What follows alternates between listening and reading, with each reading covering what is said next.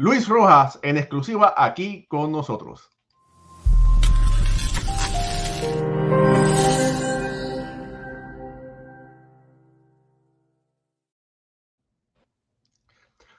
Saludos familia, mi, nombre es Raúl Ramos, esto es Béisbol Ahora y nos complace presentarles al gran Luis Rojas de la realeza de la República Dominicana, del béisbol mundial en general. Luis, ¿cómo te encuentras hoy? Bueno, Raúl, eh, buenas, eh, buenos días para ti, porque yo creo que tú estás una hora antes que yo estoy en República Dominicana. Eh, y buenas tardes a toda la gente que está en el canal escuchando. Eh. muy contento de estar de vuelta aquí a la, a la isla, eh, muy contento de estar hablando contigo. Para mí es un honor también estar en tu, en tu plataforma, hermano. Bueno, oye Luis, fuiste manager de los Mets por dos años. Llegaste de una forma un poco difícil, ¿verdad? Porque Carlos Beltrán lo dejaron afuera. Llegaste de momento. Eh, tuviste durante la temporada de la pandemia, que eso fue algo que nadie nunca había experimentado. Manager rookie, ¿verdad? Y después tuviste otra temporada. Eh, en esas dos temporadas, ¿cuál fue el mejor momento de Luis Rojas para los Mets? Sí, bueno, bueno, vieron muchas cosas. Tú describiste parte de, lo que se vivió en esas dos temporadas en el puesto de dirigente. Eh, creo que todo el mundo ha vivido eh, eh, mucha turbulencia en los últimos dos años con todas las cosas que han pasado, pero eh, qué sé yo, los mejores momentos fueron, voy a decir, el día a día de un dirigente. A mí, algo lo, que yo me he hecho en mi carrera de coach es dirigir partidos, dirigir equipos, ya sea en niveles de liga menores, ya sea en eh, Liga de Invierno, donde lo he hecho, también representando el país, donde tuve el honor de hacerlo a finales del 2019 para el Premier 12 y, hacerlo en la plataforma de la Grandes Ligas, de verdad es un sueño hecho realidad. Así que yo pienso que todos los días fueron los momentos eh, quizás más importantes eh, eh, de, de, de, los dos años.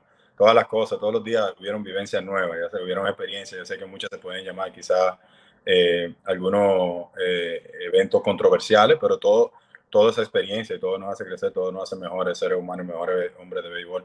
Y por eso yo, yo aprecio y estoy agradecido de todos los días que, tuvo, que tuve en la posición de dirigente de los Mets de Nueva York. Luis, eh, esa experiencia del, de, de, la celebración del, de la, perdón, de la conmemoración del septiembre 11, que, que los Mets eh, derrotaron a, lo, a los Yankees y mucha gente dice que dejaron el pellejo ahí y fue como para los Mets ganar la Serie Mundial. ¿Cómo fue esa experiencia, esa, esa conmemoración eh, en ese día en City Field? Bueno, fue un gran fin de semana, Raúl. Eh, eh, nosotros estamos anticipando un gran fin de semana. O sea, toda la semana, sabiendo que nos estábamos acercando a la fecha, eh, desde el viernes, donde estamos vistiendo ya el uniforme negro que utilizamos a partir de la segunda parte de temporada, eh, hasta cada partido, sabíamos la atención que iba a tener eh, cada uno de los juegos a nivel nacional. Y yo pienso que esa adrenalina se sentía ya como se estaba eh, elevando mientras nos acercábamos a la fecha, también con lo que significaba eh, la fecha específica del 9-11 con el vigésimo aniversario. Eh, eso era grande para todo el mundo que iba a estar participando en ese evento en Nueva York, donde los equipos van a ver la, en la serie del, del Subway. Así que eh, fueron tres grandes partidos. Eh, los muchachos estaban listos para hacer, montar un espectáculo para la fanaticada, no solamente de los de Nueva York, también la fanaticada de los Yankees de Nueva York que estaba ahí presente respaldando a su Yankees. Así que fue un, fue un, gran evento. Yo pienso que ambos ambas fanaticadas se llevaron un buen show con los tres partidos. Eh, si ganamos dos de los tres, eh, estoy hablando de, lo, de lo, cuando estaba como, como mes de, con los Mets de Nueva York, ganamos dos de los, de los tres partidos, pero pienso que todo el mundo disfrutó, todo el, el, el, que participó, y al mismo tiempo se llevó como un toque emotivo de lo que fue para la ciudad, porque eh, eso fue de verdad un gran evento donde nuevamente unió, la, unió a la ciudad y recordó eh, cómo esa gran ciudad se paró y se unió cuando quizá eh, fue eh, en su momento más vulnerable en la historia de esa gran ciudad en los Estados Unidos. Así que muchas cosas en esa semana, muchas emociones, pero al fin del día eh, pienso que, que, unió a la ciudad como, como tú buscas que el juego de béisbol siempre haga, que una a muchas personas. Oye Luis, eh, hay un dicho en el Caribe, ¿verdad? Que dice, no, es fácil verle los huevos al perro y saber que es macho. Después de que ya lamentablemente no eres manager de los Mets, hubiese hecho algo diferente en esos dos años? Bueno, Raúl, sí, es una pregunta muy compleja esa, tú sabes, pero eh, yo pienso que todo dirigente puede decir que sí, eh, no, sin importar cómo decir el resultado, porque la, la, experiencia, eso no tiene precio. las cosas que pasan en realidad, eso no tiene precio. Y donde tú puedes modelar ya con la experiencia, mirando hacia adelante, yo pienso que tú siempre puedes pensar, ok, yo pude haber hecho esto así. Yo no quiero irme de, por nada específico ahora mismo, donde, ok, quizá luego del séptimo inning, eh, como perdimos muchos partidos por una carrera, eh, no hubiéramos, quizá hubiéramos ejecutado más toques de bola, hubiéramos jugado el juego pequeño y eso quizá hubiera, no, hubiera llevado a algunos eh, resultados diferentes. No, no quiero hacer un comentario general, pero sí hay muchas situaciones en específico donde yo sé que puedo preparar a los muchachos mejor, quizá, desde el punto de vista de comunicación, desde el punto de vista de roles. Eh, y también del punto de vista estratégico uno puede hacer cosas específicas. Así que yo pienso que hay muchas cosas que se pueden hacer diferentes si, si llega la oportunidad para yo ser dirigente en el futuro. Ahora mismo mi enfoque está en ser el coach tercera de los Yankees de Nueva York, donde eh, estoy muy contento de pertenecer a esa, a esa gran organización y de estar en el staff de Aaron Boone. Eh, pero si llega el momento donde se llega a dirigir nuevamente, si Dios lo permite, yo sé que traigo bastante experiencia de eso y la voy, a seguir agarrando experiencia desde la capacidad en la que voy a estar ahora con los Yankees de Nueva York también.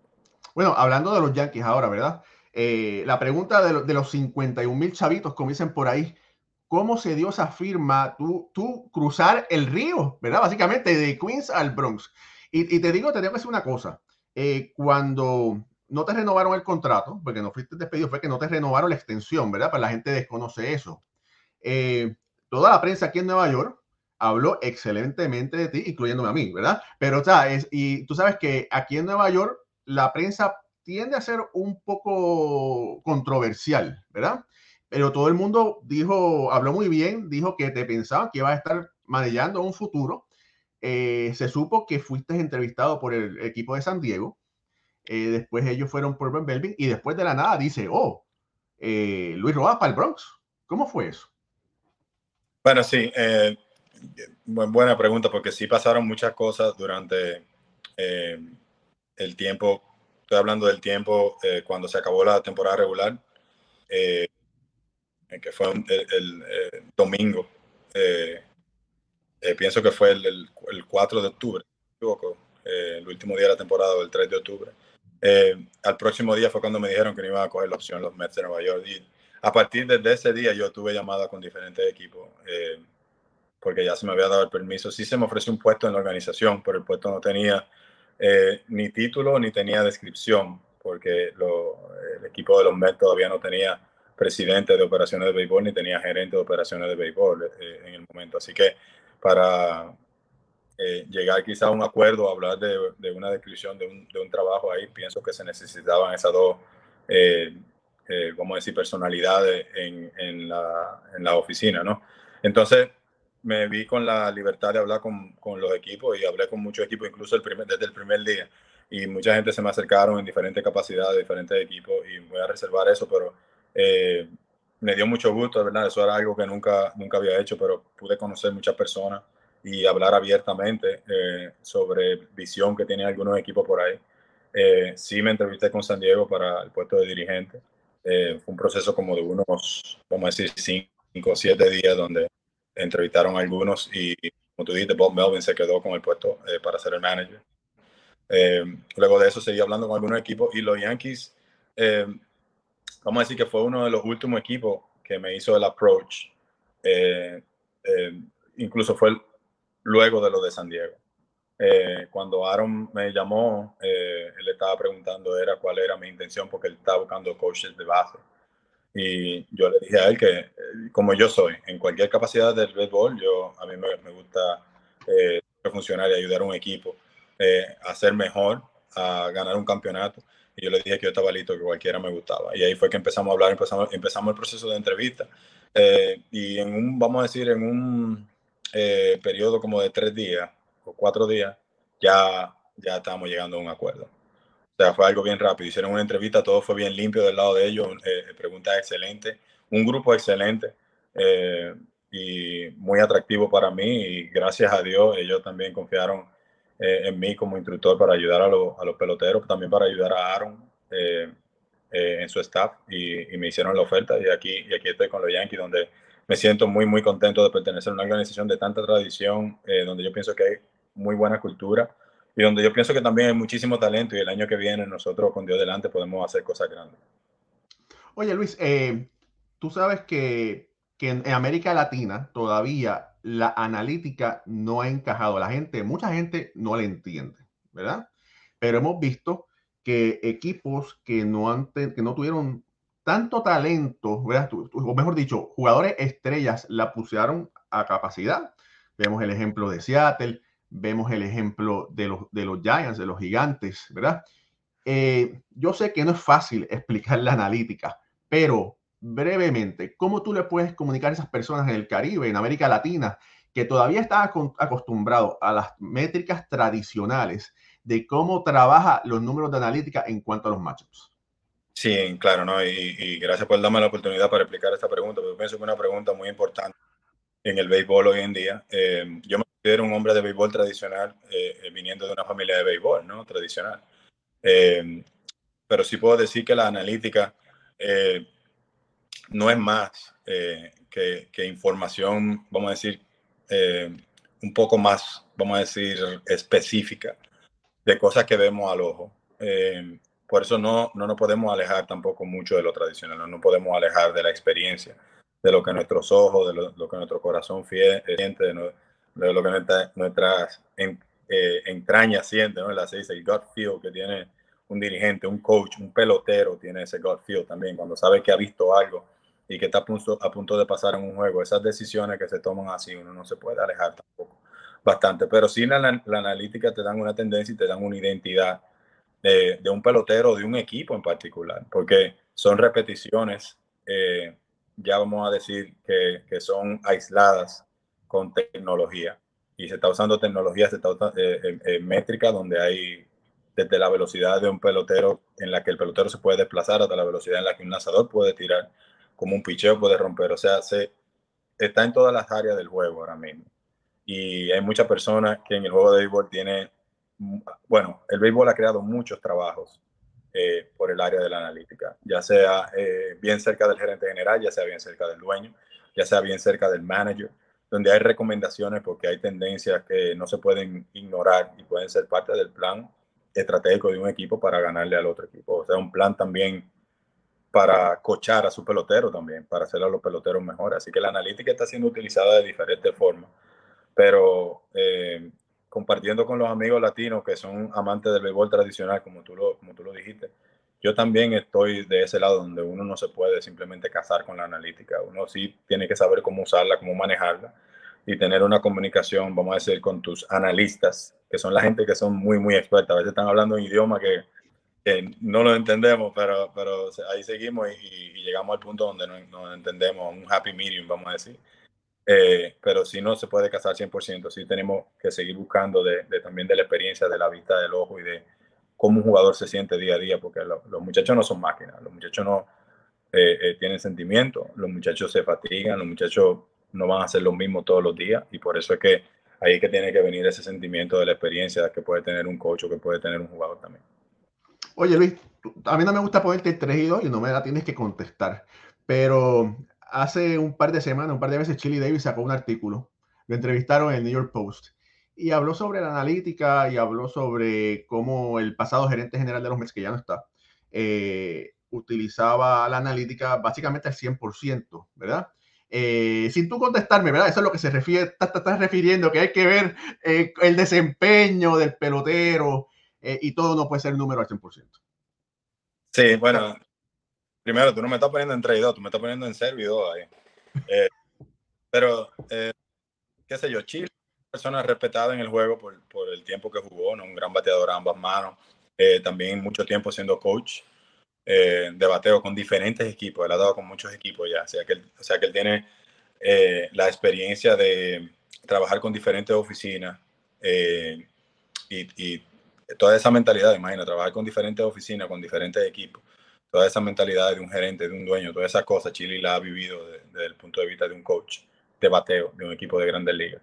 Eh, Chile es alguien que no tiene miedo de expresarse. Eh, él y yo tenemos una muy buena relación. Yo respeto muchísimo a Chile. Eh, él, él, era el hitting coach que yo quería para mí. viniendo el primer año, claro, yo adopté el staff, pero el segundo año yo insistí que él era el, el hitting coach. y luego lo perdemos en mayo. Chile es, eh, estamos hablando del béisbol tradicional, él conoce bien el béisbol tradicional y es una persona que ha sentido muchas cosas a ambas manos del plato y pasó por slump, eh, dio mucho palo. 350 palos me dio ese hombre. Eh, entonces él ha hecho muchas cosas donde la experiencia, como estamos hablando ahorita, eh, va a venir y quizá va a arropar en, en momentos determinados cuando un muchacho está pasando por un problema. Eh, pero la parte analítica del bateo ahora mismo es real y se está utilizando y hay mucha inclusión con eso. Y esa era una de las cosas que estábamos haciendo con Chile desde la temporada muerta pasada. Estamos hablando desde el final 2020, entrando al 2021 y él trabajó bastante bien con nuestros analistas y todo iba, en, eh, vamos a decir, al paso. Eh, pero al equipo no estar produciendo, pienso ahí fue que se tomó la decisión. No tenía, la, decisión no tuvo nada que ver conmigo. Yo, si, fue, si hubiese sido mi preferencia, Chile seguía siendo nuestro hitting coach todo el camino porque él conocía al equipo bastante bien y para mí el que podía sacar ese equipo a flote eh, por los malos momentos que estaban pasando muchos de los peloteros, que esa fue la ofensiva, fue, una fue nuestro talón de Aquiles, quizá el año entero, al igual que nuestras lesiones eh, Chile era que lo podía hacer, pero salir tan temprano, creo que fue mayo 4, algo así, que lo, que lo despidieron. Eh, una de las cosas que se habló fue el proceso. Chile, Chile compartió eso con la prensa y si eso es verdad, sucedió que el proceso eh, lo querían cambiar y cuando se quiere hablar de proceso es quizás servirle un poquito más de información analítica a los muchachos, ya sea para prepararse a enfrentarse al pitch contrario, también para prepararse ellos individualmente con su mecánica de bateo. Eh, yo no soy hitting coach, yo no he sido hitting coach a, nivel de grandes ligas, así que por eso quizá no puedo expandir más de ahí eh, la respuesta que te estoy dando, pero yo sí sé que Chile es alguien que puede ser vocal eh, cuando se le da la oportunidad y él va a decir la verdad como la dijo en ese momento y, y, bueno, muchos de nosotros, incluyéndome a mí, yo no estaba de acuerdo en el momento cuando se tomó la decisión, pero ya luego que está tomada eh, tú tienes que seguir. Y lo, lo, más importante que pueda hacer un manager ahí en un momento como ese es mantener a todo el mundo enfocado en la cual es la meta. El próximo día vinimos, creo que ganamos el partido y luego seguimos ganando algunos juegos. Y ese era el trabajo mío ya en ese momento. Así que eh, mi respeto siempre para Chile. Eh, yo sí leí el artículo, estuve al tanto. Sí, sé que puede ser muy controversial, especialmente por un mercado como, como, como Nueva York, pero bueno, ya, ya está dicho y yo pienso que eh, ya después de dicho, quizás no se puede magnificar más. Yo creo, yo creo que ya lo dicho, dicho esto. Oye, Luis, eh, los jugadores que han jugado para ti, desde las menores hasta las grandes ligas, les encanta jugar para ti. Dicen que tú eres un eh, players coach, un players manager, ¿verdad? ¿a quién, ¿De quién sacaste la paciencia? ¿De tu papá o de tu mamá? Y cuidado porque ellos van a ver esta entrevista. La verdad, no, yo ambos a mi mamá la quiero muchísimo. Mi mamá es una persona especial y de verdad con todo esto de la pandemia, como que uno no pudo compartir bastante con, con eh, yo no pude compartir bastante con mi mamá eh, por la viajadera y todas esas, todas cosas. Yo aquí en Dominicana, en Santo Domingo. Eh, pero yo saqué cualidades de ella, claro, pero vamos a decir que mis cualidades de paciencia y mis cualidades de importarme más el ser humano antes que el jugador, eh, yo, eh, yo pienso que fueron de mi padre. Eh, y cómo manejar a los muchachos con tanta diversidad con la que uno se puede encontrar en un equipo de pelota. Eso fueron cosas que aprendí inicialmente de mi padre, pero yo también la fui desarrollando con mi experiencia como dirigente en diferentes lugares. Así que vamos a decir que esas cualidades son más de mi padre. Lo de la paciencia, lo de escuchar, lo de mirar, quizás antes de opinar y no apresurarme tanto antes de, de empaparme con lo que quizá puede ser la información para tomar una decisión o la información para, para ayudar a una persona. Y así es que yo veo las cosas. Sí hay momentos donde puedo ser agresivo, a veces esos momentos no se ven porque a mí no me interesa que se vean. Eh, yo no hago las cosas para que crean que yo soy, sino yo siempre trato de enseñar la autenticidad a la persona que yo soy. Y dentro y fuera del terreno, con y sin el uniforme, eh, yo, soy, yo soy la misma persona. Y los muchachos siempre ven, que eh, el grupo siempre va a respetar que yo no simplemente quiero ser una figura autoritaria porque era el quality control para que era el manager del equipo, sino que ya quizás los, eh, vamos a decir, las tareas cambiaban un poco, ¿no? Eh, uno, uno arropaba un poquito más ya como dirigente y estaba delegando, confiando en todo el mundo, y, pero al mismo tiempo estaba poniendo las expectativas que debe tener un dirigente y todas esas cosas, pero la misma persona, Luis Roja, que ellos, que ellos conocen hace, años, que conocían mucho ahí, o lo que conocieron a Luis Roja este año, era la misma persona siempre. Así que eso lo adopté inicialmente de mi padre, pero lo he ido desarrollando. Yo pienso que eh, naturalmente con los años míos de experiencia dirigiendo y coachando. Oye, Luis, te votaron cinco veces de un juego de grandes ligas, ¿verdad? Ganaste en, durante, has ganado durante ese tiempo 103 partidos en las grandes ligas, pero te votaron cinco veces. Pero, pero, un pajarito me dijo, un pajarito me dijo que te votaron, de, de, te expulsaron de un dogado mucho tiempo antes en Montreal. ¿Qué pasó?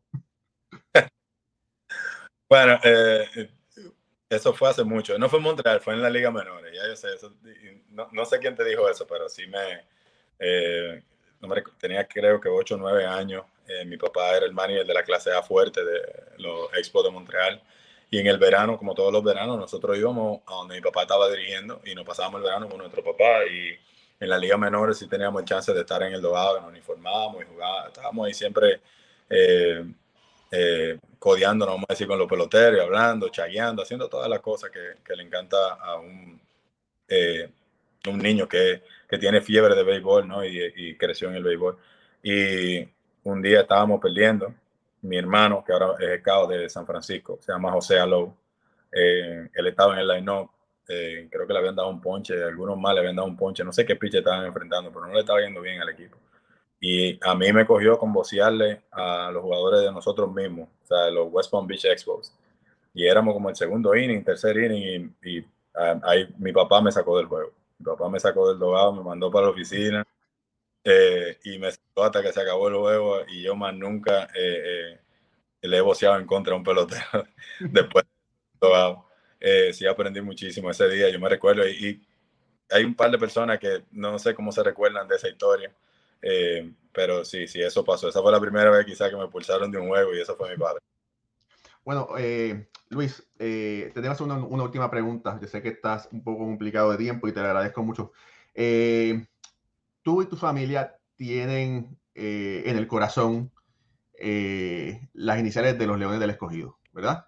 Y a ti te caracteriza mucho el respeto con que tú tratas a todo el mundo, incluyendo a la prensa. Así que yo te voy a pedir que con mucho respeto tú me hables a mí de cuando te fuiste, campeón y derrotaste a, a bueno, eh, bueno, tú sabes que el, eh, tú hablas de, mencionaste la palabra respeto. El Licey es un equipo respetado aquí eh, eh, por, por, todas las coronas que ha ganado, en todos los juegos grandes que ha ganado, la gran fanaticada que tiene aquí. para nosotros, ese año que fue el último campeonato que, que ganaron los Leones del Escogido, y si Dios quiere, este año ganan la corona número 17, que es la que sigue, tenemos 16 coronas. pero ese, ese fue un año bien especial eh, yo pienso que para muchas personas, nosotros eh, fuimos sobreviviendo de etapa en etapa, como tú sabes, aquí está, tienes tu temporada regular, después tienes tu round robin y después tú vas y juegas tu, serie final. Y el equipo del Liceo es un gran equipo y ellos eh, tuvieron una gran serie regular, fueron al round robin y ellos acabaron el round robin. Creo que perdieron dos partidos, algo así, o tres de, de 18. Y tuvieron un round robin increíble. y nosotros apenas pasamos eh, eh, el round robin. Tuvimos que jugar un, un juego extra para ganar el, para pasar a la serie final. Eh, el juego extra fue contra los Toros del Este, un gran equipo también. Y fuimos a esa serie, esa serie final aquí, sabiendo que éramos, vamos a decir, los underdogs de, de, la, de la, serie final. Y, y el Licey con su, con su, gran equipo, con su gran fanaticada, con muchas cosas a su favor, vamos a decir. yo pienso que los muchachos hicieron un trabajo increíble. O sea, mucha gente se creció y la adrenalina, lo que se dice, eso es verdad. Lo que se dice de cómo muchos peloteros pueden ser diferentes en una temporada regular a como pueden ser en unos playoffs o en una serie final. Eso es verdad, porque muchos peloteros se crecieron. Hay muchos peloteros fueron tercer bate. Todo el mundo era un tercer bate, todo el mundo era un guante de oro. Ahí se hizo jugada, eh, había un pinchero, hubieron hit grande. Eh, fue una gran serie. Eh, no quiero decir que la celebramos más porque le ganamos al Licey, eh, el Licey siempre es un gran equipo de vencer, que cuando la, fanaticada, vamos a decir, se celebra un poquito extra cuando le gana. Eh, pero te digo, internamente, eh, hablando de los Leones del Escogido, lo que nosotros disfrutamos más fue lo que nosotros hicimos y lo que nosotros pudimos sobrepasar, vamos a decir, sabiendo que el equipo de Licey era, era muchísimo más poderoso que los Leones del escogido ese año. Y todo el mundo, desde el dueño, José Miguel Bonetti, eh, Luis Manuel Bonetti, todo Felipe Vicini, todo el mundo que estaba ahí, hasta Moisés Alou, mi hermano, el gerente, todo el mundo, todo el mundo sabía lo que se había cumplido y todo el mundo trabajó durísimo para que nosotros ganáramos esa temporada. Y eso fue de verdad muy especial.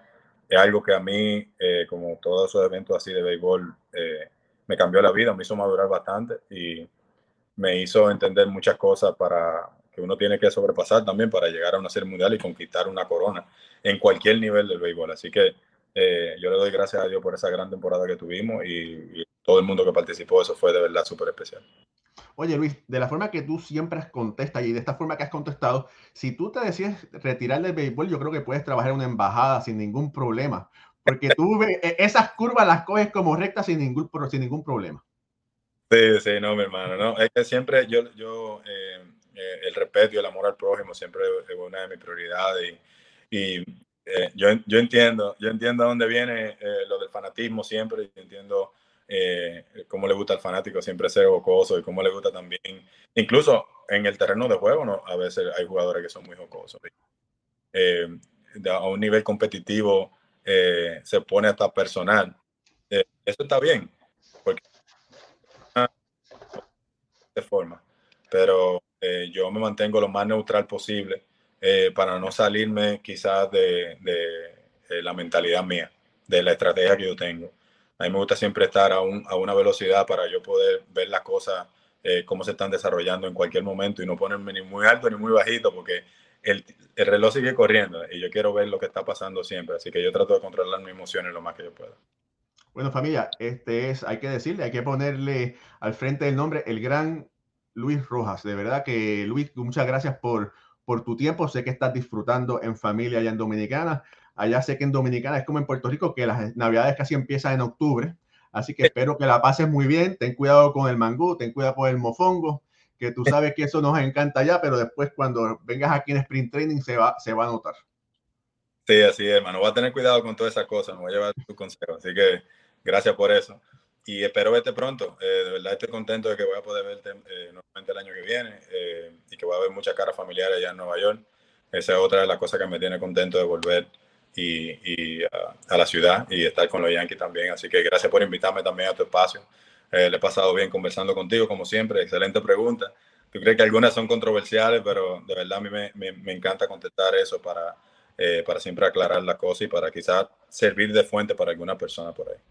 Oye, tengo que decir antes, de cerrar, en las conferencias de prensa siempre te preguntaba en inglés y decía, por favor, conteste en español, porque sabes que todo era, todo era en inglés y hay mucha fanaticada que necesita escuchar las palabras de sabiduría y en español de Luis Rojas. Y bueno, te tengo que agradecer siempre todo el tiempo que, que me diste cuando estuve cubriendo los Mets las dos temporadas pasadas. Y sí, te voy a ver en, en el Bronx. Creo que vamos a pasar de bandeja paisa a, a comida dominicana, ¿verdad? Allá en, en el Bronx. Pero, pero bueno, todo es lo mismo, es comida hispana y, todo es muy, muy sabroso. Un, un, abrazo, Luis, muchas gracias a ti y a tu familia y nos vemos muy pronto. Familia, se les quiere. Mi nombre es Raúl Ramos y me acompañó hoy Luis Rojas.